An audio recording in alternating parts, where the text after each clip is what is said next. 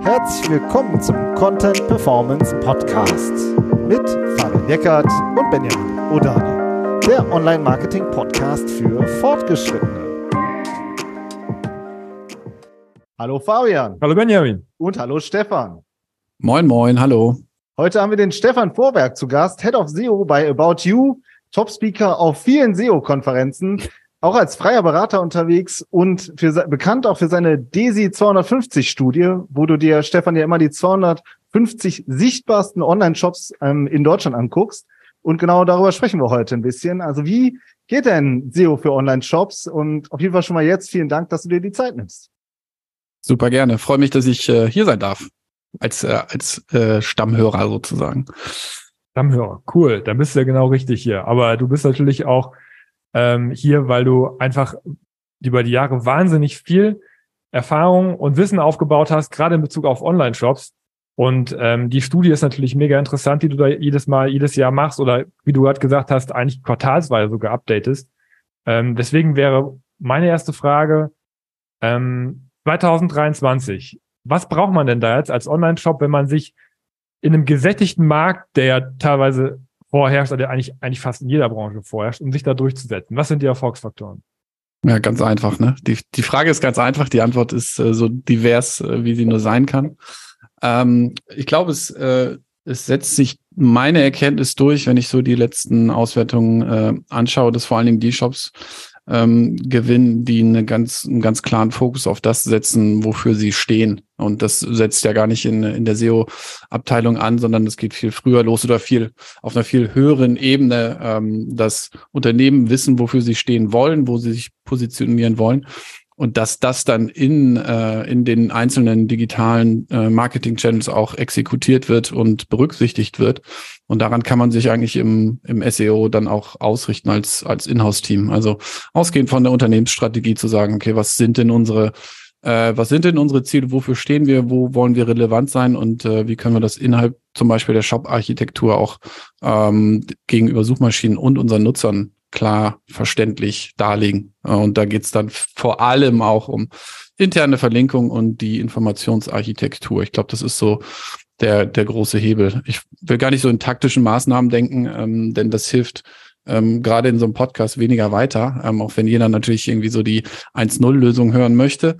Ähm, ich glaube, es geht vielmehr darum zu verstehen, was sind so gängige Konzepte im, im SEO, sei es im technischen, sei es im konzeptionellen oder im Content-Bereich und das dann auf seinen Use Case anzupassen. Und dafür versuche ich dann Inspiration zu geben in die eine oder andere Richtung ähm, über die äh, DESI-Debriefings ähm, oder die Jahresauswertung.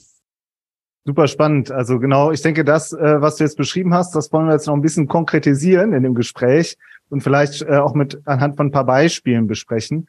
Wir haben uns jetzt auch auf der SMX in München äh, gesehen.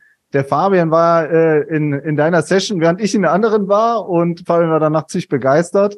Und ähm, ein Thema, was du ja auch da besprochen hast, waren die verschiedenen Kategorieseiten, die es gibt. Also jeder Shop hat eine Kategorieseite und ähm, da hast du drei verschiedene Varianten vorgestellt.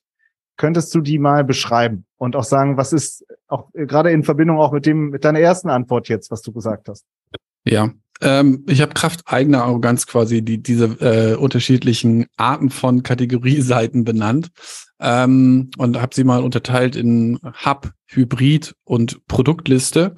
Ähm, das Hub ist für mich ganz klassisch, wird ohne Produktliste ausgesteuert. Da kann man sich mal bei otto.de die Baumarktsektion an, anschauen. Ähm, da starten die, die Nutzer also ähm, auf einer Kategorieseite, die eigentlich nur dazu dient, oder was heißt nur, die dazu dient, die Nutzer viel tiefer in die Seite hinein äh, hineinzuführen und zu leiten, weil auf der Ebene, wenn jemand irgendwie auf der Baumarktseite oder der Baumarkt-Hauptkategorie einsteigt, ja gar nicht so richtig wissen, was der Nutzer eigentlich vorhat. Ähm, und da hat Otto.de eigentlich ein ganz tolles äh, Design geschaffen mit sehr vielen internen Verlinkungsmöglichkeiten, aber auch thematisch strukturiert diese ähm, Kategorieseite. Und ja, die gefällt mir da sehr gut. Hybrid, damit meine ich eigentlich, ähm, es gibt eine Produktliste auf der Kategorieseite, aber in irgendeiner Art und Weise sind Linkmodule auch visuell aufgewertet, meist oberhalb dieser Produktliste zu finden Ähm, in dem Fall äh, war es XXX Lutz, die quasi ihr Inventar auf einer gewissen Hierarchieebene so versuchen auch zu segmentieren, den Nutzer dann, dann zu leiten. Und die klassische Produktliste, damit meine ich einfach, dass es da nichts anderes gibt als den Product Stream oder den Produktstream. Äh, ich tendiere immer zu Englisch, weil mein, mein Team englischsprachig ist und wir englischsprachige Begriffe äh, die jeden Tag verwenden. Ähm, also die, die Produktliste mit den einzelnen Produkten aufgelistet und viel mehr ist da dann nicht zu finden, außer vielleicht noch ein Filter. Ähm, findet man auch bei 11 Teamsports oder 11 teamsports.de. Musst noch mal, ich musste ja. mal gerade nachfragen, Fabian, bevor du jetzt auch einsteigst, nochmal, damit dir das auch, weil es ja schon sehr abstrakt ist. Ja. Also die, die Produktliste, den Product Stream, den kann ich mir ja sofort auch bildlich vorstellen. Mhm. Und das sind ja die klassischen Seiten. Wo ist jetzt nochmal der Unterschied zwischen Hub und Hybrid? Kannst du das nochmal erklären, den Unterschied? Ähm, in An- und Abführung, der Hub hat gar keine Produktliste. Ähm, das heißt, da wird darauf verzichtet, eine Produktliste anzuzeigen, weil es auch auf der Hierarchie eben gar keinen Sinn ergibt, irgendwie das Inventar des Baumarktsortiments von Otto äh, mit wahrscheinlich Zehntausenden von Produkten den Nutzern anzuzeigen, weil wir auf der Ebene auch in der Customer Journey noch gar nicht wissen, was der Nutzer vielleicht so richtig sucht. Und dann müssen wir ihm äh, einfach ermöglichen, durch die Seite zu navigieren und das Inventar, was in der, in dem Kontext für ihn oder für sie relevant ist, durch interne Link-Module dann auch äh, anzubieten. Und auf der Ebene findet dann Produktlistings statt. Und Hybrid ist für mich so ein Ansatz aus, äh, wir haben eine Produktliste, wir wissen aber, dass wir vielleicht noch ein bisschen, äh, dass wir noch nicht genau oder spezifisch die Nutzerintention des Nutzers auf dieser Hierarchieebene definieren können. Deswegen arbeiten wir auch mit Link-Modulen in irgendeiner Art und Weise, die auch ein bisschen visuell anschaulicher dargestellt werden, so dass sie ein bisschen prominenter sind und auch im, im initialen Viewport zu sehen sind, sowohl Desktop, aber vor allen Dingen Mobile. Und so kann man sich das vielleicht vorstellen. Ja, das finde ich äh, interessant. Das ist mir beim Vortrag auch schon aufgefallen. Aber du, du gehst die verschiedenen Template-Arten eher so nach Hierarchieebene durch, ne? Oder beziehungsweise mhm. hast du die jetzt ausgesucht? Mhm. Würdest du sagen, das ist auch ein Best Practice? Also, dass man sagt, okay, so ein so eine Hub-Seite, die würde ich dann eher ganz oben, wo noch nicht ganz klar ist, wo, wo er eigentlich auch gar kein Keyword-Fokus ist, oder? Weil Baumarkt, da, da optimiert man Richtig. optimiert ja nicht auf Baumarkt. Ja. Aber je tiefer man reingeht, ich habe gesehen jetzt bei XXX Lutz, da geht's um Gartenmöbel. Ne? Das Richtig. ist sozusagen dieser Mittelteil. Ähm, und ganz unten halt nur die Produktliste, das ist jetzt Sportbekleidung. Da wird's dann konkret. Du würdest das auch empfehlen, das so aufzubauen. Ja, in der einen oder anderen Templates für verschiedene ja. Ebenen hat. Ja, da würde ich ganz stark zu tendieren, tatsächlich, ja. Ähm, ich mache das vielleicht unterbewusst oder habe es irgendwann mal gelernt und so dann in mein Denken integriert vielleicht. Ähm, aber ich stelle mir auch, ich stelle mir auch vor, ähm, ja, was, was möchte der Nutzer eigentlich erreichen, wenn er nach Baumarkt googelt? Wenn er danach googelt, äh, dann in der Regel äh, sind die Baumärkte da wahrscheinlich äh, am Ranken.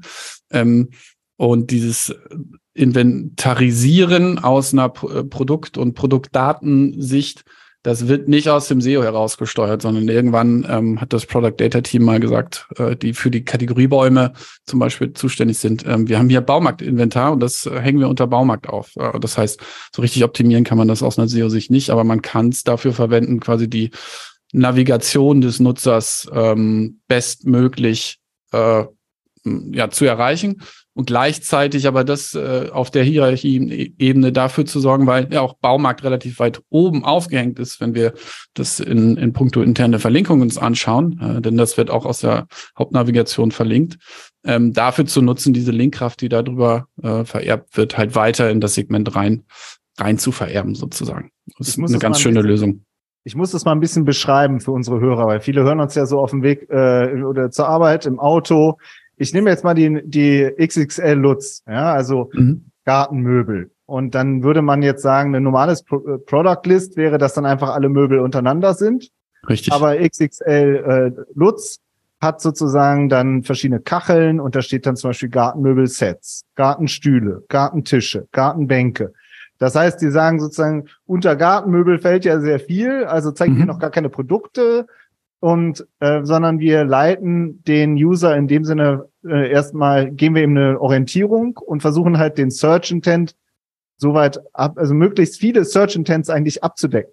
Ne, also das genau. ist ja, glaube ich, das, was ja auch äh, eigentlich alle Online-Shops umtreibt. Welchen Search Intent decke ich denn mit meiner Kategorieseite ab? Also natürlich wollen alle am liebsten kaufen, abdecken so, aber die User äh, wollen sich ja auch oft informieren. Ja, Richtig. Und, aber darunter äh, sind auch Produktlistings, sehe ich gerade. Ne? Das ist beides. Oben sind diese Kacheln und unten sind deswegen, Produkte. Deswegen Hybrid. Ja. ja. Weder ja. das eine noch das andere ganz sozusagen. Ne? Aber genauso wie wir nicht, genau, äh, genauso wie wir nicht wissen, äh, wo uns jetzt gerade die die Nutzer zuhören äh, und äh, wie in welcher äh, wie exzessiv wir beschreiben müssen, was wir gerade, worüber wir gerade reden, ähm, geht es uns ja im, im SEO auch so, dass wir gar nicht wissen, was denn, also gar nicht genau wissen, was der einzelne Nutzer eigentlich erwartet und um möglichst diese Nutzer in der Breite auch abholen zu können und ähm, ähm, einen Sprung zurück in die SERPs zu verhindern, zum Beispiel, ähm, bietet es sich ja, bietet es sich ja an, möglichst viele Angebote zu machen, die wahrscheinlich dazu führen, dass man den nächsten Klick tiefer in den Shop nimmt. Weißt Jetzt du, was mir noch aufgefallen ist? Eine Sache, Benjamin, Entschuldigung. Ähm, wo wir uns die Seiten angucken. Weißt du, was ich eigentlich immer mache, wenn ich so Kategorieseiten sehe? Ich scroll eigentlich als erstes ganz nach unten und gucke, ob da SEO-Text drunter ist. Und bei allen drei, drei Beispielen, die du durchgeschickt hast, ist unten auch noch SEO-Text drunter. Da haben wir gar nicht drüber gesprochen. Also wir haben jetzt über das Layout geredet. Und selbst bei der Hub-Seite, wo man jetzt sagt, da ist ja überhaupt gar kein Intent dahinter oder kein Keyword oder irgendwie sowas. Also eigentlich ist auf allen drei Seiten unten auch nochmal so ein richtiger langer Lempel-Text drunter. Mhm. Wie würdest du das machen? Würdest du sagen, der gehört da auch immer mit dazu? Ist das so ein, so ein Standardvorgehen oder hätte man da jetzt auch SEO-technisch drauf verzichten können? müssen die Teams äh, für sich selber entscheiden äh, und testen, würde ich jetzt beantworten. Ähm, Deine Erfahrung. Kommt, ja, es kommt immer auf den, den, es kommt tatsächlich auf das Thema an. Also, äh, wenn wir uns jetzt ein bisschen weiter hangeln, wo nutzt man denn eine Produktliste? Die würde ich eher da verankern, dass es schon, ähm, dass es zum Beispiel gefilterte Kategorieseiten sind, die zum Beispiel ähm, Farbfilter zugänglich machen für Nutzer und ähm, Suchmaschinen. Das ist sehr spezifisch. Und wenn wir uns vorstellen, dass das auf dem Produktsegment äh, wie ähm, ja, Sporthosen, schwarze kurze Sporthosen ähm, gemacht wird. Ich glaube, an der Stelle so tief in der Customer Journey, wo jemand schon so spezifisch sucht, ähm, braucht es diesen Text meiner Meinung nach nicht, um die Conversion äh, zu fördern. Denn das sollte eigentlich an oberster Stelle stehen. Ähm, wofür man es vielleicht braucht, und da gibt es ja auch Aussagen von, von John Moo zu, ähm, dass sie, ja, wenn, wenn die Produktkacheln an sich keine Informationen in, in Form von ähm, Text, textlichen Inhalten wie Title oder vielleicht noch eine Beschreibung äh, bieten, dann ist es für eine Suchmaschine relativ aufwendig und schwer festzustellen, zu welchem Thema rankt man da. Dann ähm, kann die Krücke SEO-Text auch noch helfen. Die würde ich aber eher nicht in der Produktliste sehen, sondern eher auf der Ebene Hybrid und wahrscheinlich auch Hub, weil das Hub kann man auch für stark nachgefragte ähm, Suchbegriffe nutzen, die sehr generisch sind. Also sowas wie ein Einstieg zu Unterwäsche zum Beispiel. Jetzt haben wir, ich versuche das nochmal überspitzt ähm, zusammenzufassen. Wir haben auf der einen Seite klassische äh, Produktlisten und wir haben auf der anderen Seite Experimente mit Hybridseiten. Ja, also Hybrid-Kategorieseiten wo versucht wird, der Search, den Search Intent stärker abzudecken, aber dafür rutschen natürlich dann die Produkte weiter nach hinten. Mhm. Welche, welcher Typ, wenn man jetzt nur zwei Typen mal sagt, die klassische mhm. Produktliste und Hybride, äh, würde ich jetzt deinen Hub-Ansatz auch dazu zählen. Wer hat denn die besten Zukunftschancen im Hinblick auf Rankings? Glaskugel. Ähm, ich glaube, man kann beide dafür, äh, dafür optimieren, ähm, in Zukunft auch weiterhin Traffic zu treiben für Shops. Also da würde ich gar nicht, ich würde gar nicht sagen, dass das eine oder das andere besser ist. Es gibt nur unterschiedliche Aspekte zu beachten. Ne? Ähm, ja, Punkt. Du hast ja ähm, vielleicht einfach nochmal so als, als äh, Konkretisierung, du hast äh, in deinem Vortrag auch äh, über, über Longtail-Begriffe gesprochen, zum Beispiel über ähm, Größen und Maße und so weiter. Das sind ja so mhm. mal, Taxonomien, die sich durch Shop-Keyword-Sets immer durchziehen, je nachdem, was man hat. Also man hat immer, keine Ahnung, wenn man irgendwelche Zäune hat, die haben ähnliche Größen immer oder das mhm. sind ja auch Keyword-Sets, nach denen gesucht wird. Wenn man da mhm. das Suchvolumen aufaddiert, ist das ja ziemlich groß. Ähm, also vor dem Hintergrund würde ich schon nochmal fragen, so ein Produktlisting, irgendwie auseinander zu dröseln oder auch dann auf einer Hubs- oder Hybrid-Seite mehr so auch solche Themen noch aufzugreifen im Longtail. Ähm, äh, meinst du, das ist ein Vorgehen, was sinnvoll ist? Also die Seiten auch noch mal mehr ähm, äh, sozusagen zu kuratieren und zu sagen, das sind jetzt bestimmte Maße und Farben, hast du gerade auch noch angesprochen. Oder würdest du dann dafür einfach immer Produktlistings bauen und sagen, für jedes, für jeden, so viele Sonderformen eine neue Seite, wo dann einfach die Produkte drauf gelistet werden? Ähm, ich glaube, ja, ich äh, würde dafür äh, Seiten bauen, sofern die, äh, die Suchnachfrage dafür da ist. Ähm, also gerade die Art von Suchbegriffen oder Suchthemen, für die sich eben die Filter eures Shops äh, anbieten, ähm, die würde ich schon spezifisch mit spezifischen äh, Subkategorien oder gefilterten Subkategorien versuchen anzugreifen. Ja. Ähm, und das kann man natürlich auch abhängig machen von der Konkurrenz zu den jeweiligen Themen und wie sich die Suchergebnisse zusammensetzen. Wenn da jetzt äh, acht von neun äh, Ergebnissen auf der ersten Seite eben mit so einer spezifischen Filterseite arbeiten, dann äh, wird es wahrscheinlich nichts mit einer Hauptkategorie, die ich versuche auch auf diesen Longtail hin zu optimieren. Ähm, den Weg würde ich dann nicht gehen. Okay. Sehr spannend. Du sprichst jetzt eben auch mal den Wettbewerb an, ne? wobei umgekehrt, wenn äh, acht von neun oder acht von zehn ähm, mit einer Kategorieseite gehen, gehen und man selber geht mit einer spezifischen Seite vor, ist es auch wieder ein, könnte es auch wieder ein Wettbewerbsvorteil werden. Äh, spezifische Seite kann ja, also ob jetzt eine gefilterte Kategorieseite oder eine Kategorieseite, das ist ja nur ein technischer Begriff. Also ja. Äh, tatsächlich ist eine Filterseite halt ähnlich aufgebaut wie eine Kategorieseite. Also ja. ähm, das würde ich dann schon eher, eher empfehlen, ja. Wir haben ja äh, über Facettierung oder also Filterseiten, du hast es im Vortrag, glaube ich, Facettierung genannt, oder? Mhm. Das richtig verstehen? Genau. Ja. Ähm, das sind ja so zwei Begriffe, die das gleiche meinen, soweit ich das verstanden habe.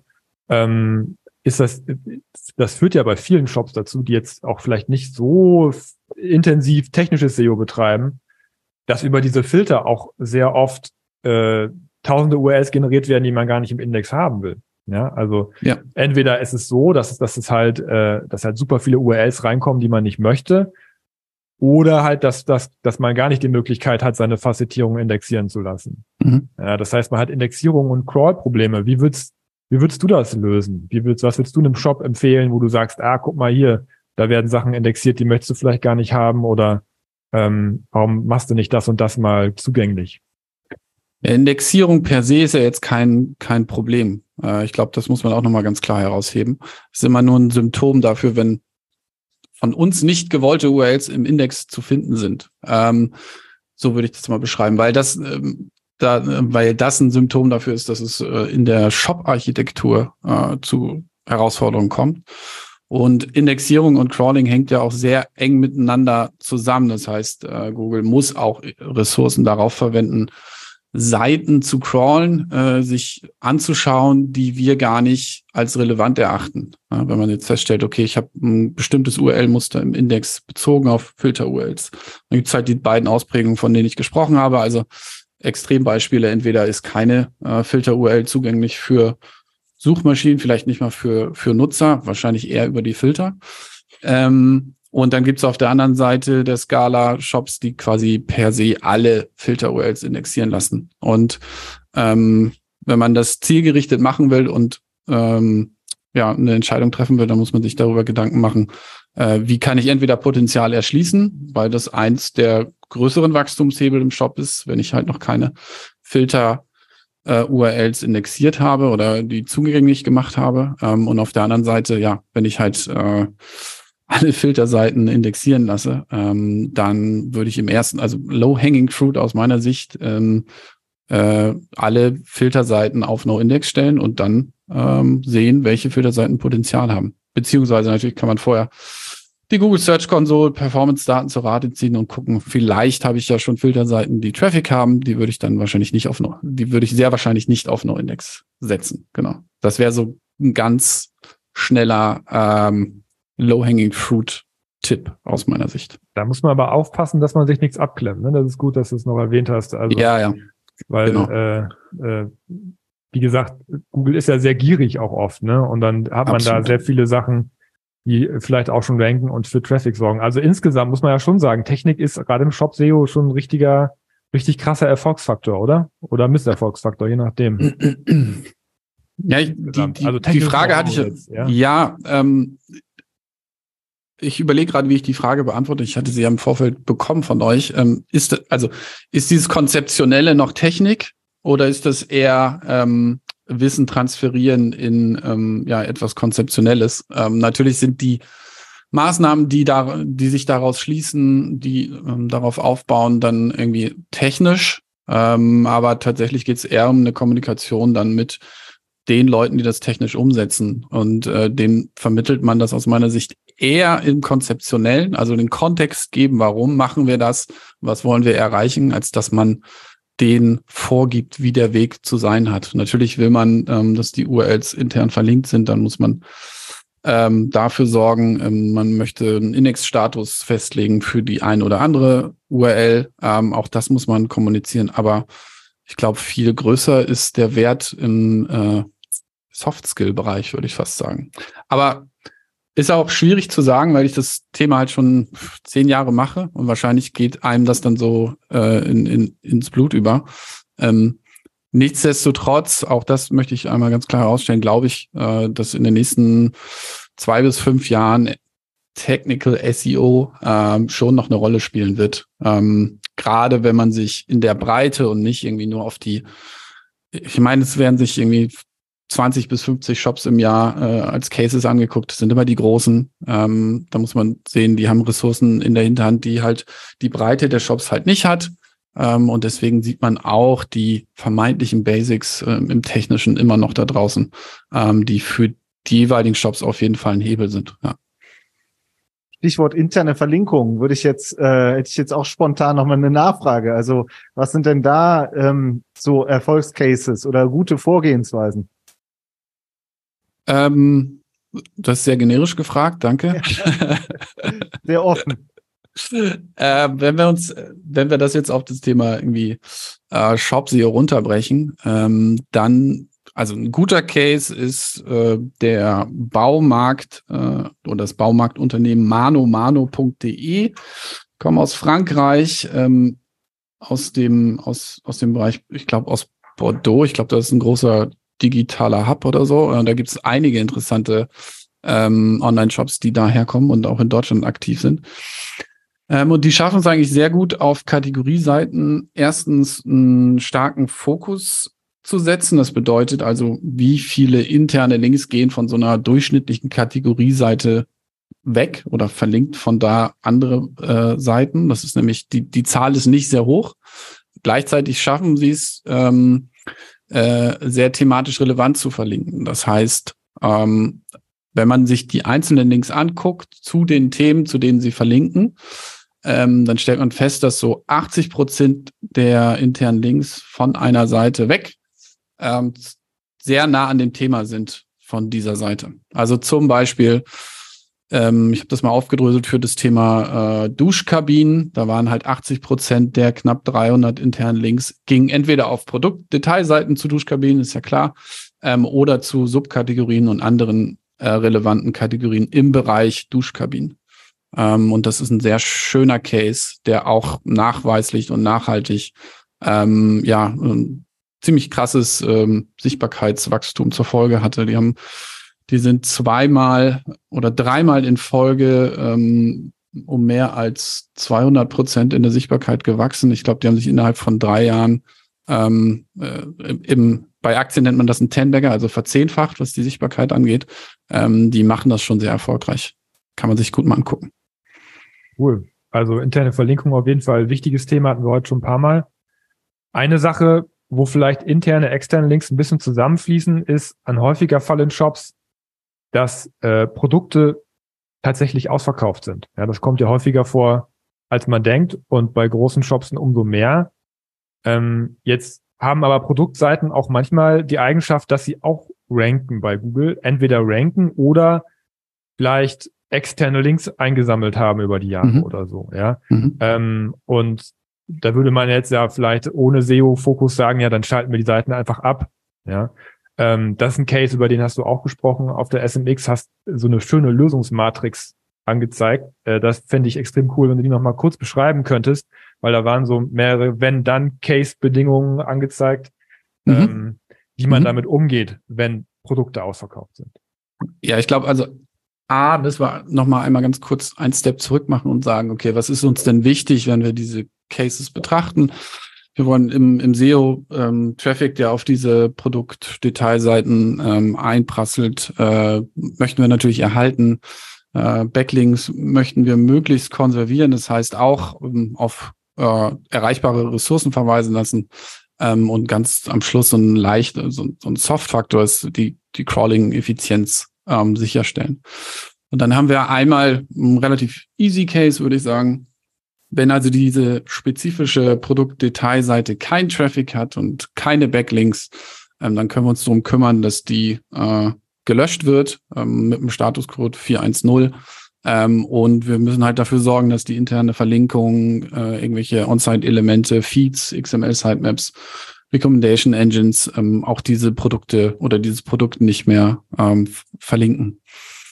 Traffic und oder Backlinks und eine Nachfolgevariante ist auch relativ einfach, ähm, weil wir dann dafür sorgen wollen, dass äh, das alte Produkt auf die neue, neuere, modernere Variante verlinkt mit einem 301, mit einer 301 Weiterleitung.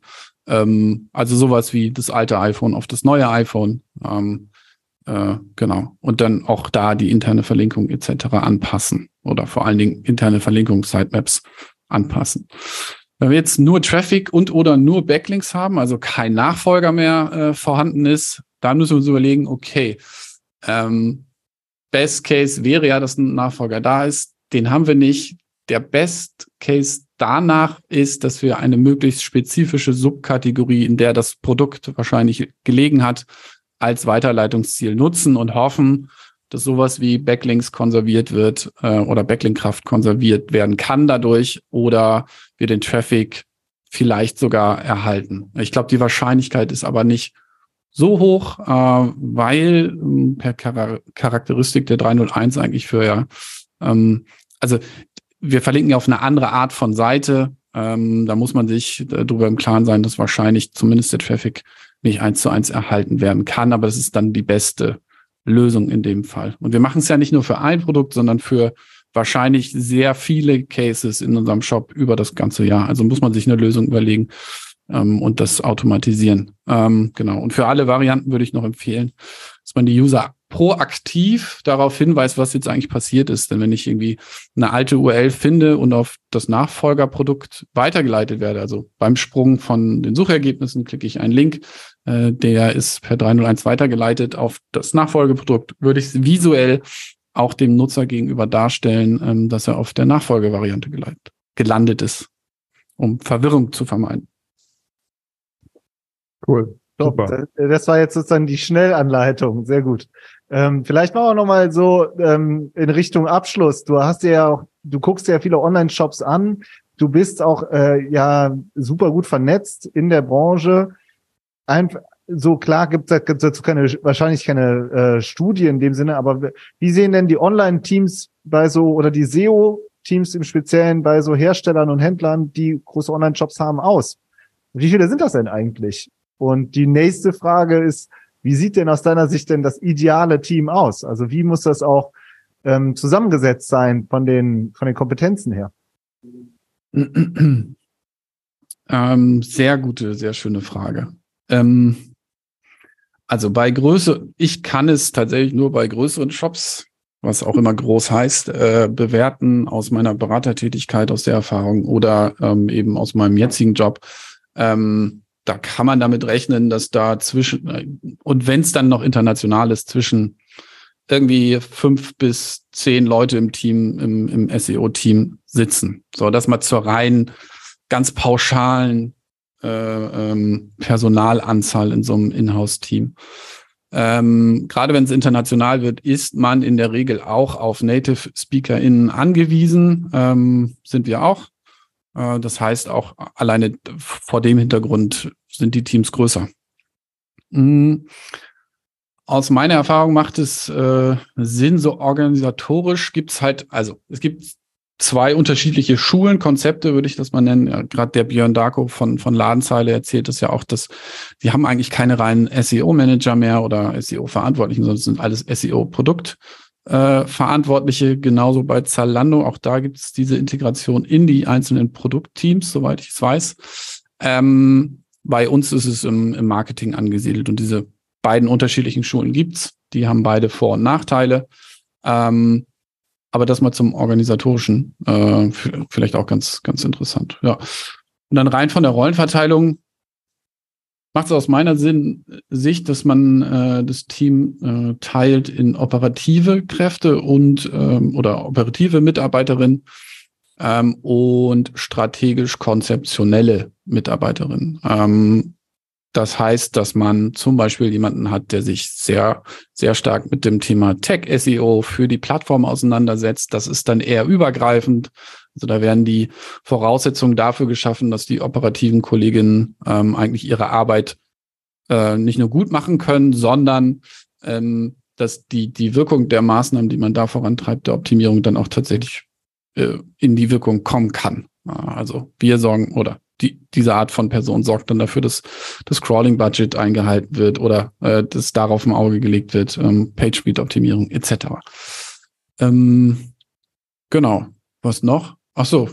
Wunsch, Wunschvorstellung ist, äh, man hat einen Data Analysten im Team. Ne? Also äh, ich habe das Gott sei Dank. Äh, das äh, bin ich bin ich auch sehr dankbar.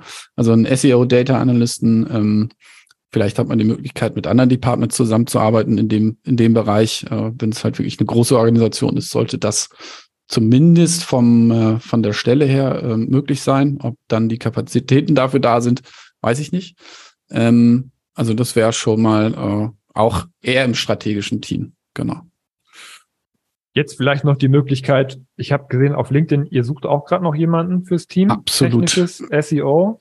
Ja, also alle Hörer Genau. Ohren gespitzt. Bei About You ist, äh, ist das frei, oder? Ja, absolut, genau. ja. Äh, verantwortlich für den, für den Dachraum operativ, aber gleichzeitig auch Einbindung in die strategischen Prozesse, die wir vorantreiben wollen, ähm, speziell SEO-Testing. Also wenn ihr da Bock drauf habt, ähm, auch mal ähm, über den, nicht über den Tellerrand, sondern über die Limits äh, von normalen Testing-Setups zu gehen ähm, oder Erfahrung habt, meldet euch gerne bei mir. Da haben wir ja, Stefan, schon das Thema für unser nächstes Interview mit dir. Das heben wir uns, das heben wir uns jetzt mal auf und Ja, cool. äh, laden dich aber gerne nochmal wieder ein. Also, aber insofern, ich würde sagen, die halbe Stunde war schon randvoll mit äh, sehr vielen konzeptionellen ähm, Antworten, die du geliefert hast und auch vielen Tipps dabei. Also danke dir auf jeden Fall für deine Zeit. Super gerne. Jederzeit wieder. Stefan, Danke dir. Ciao. Ciao.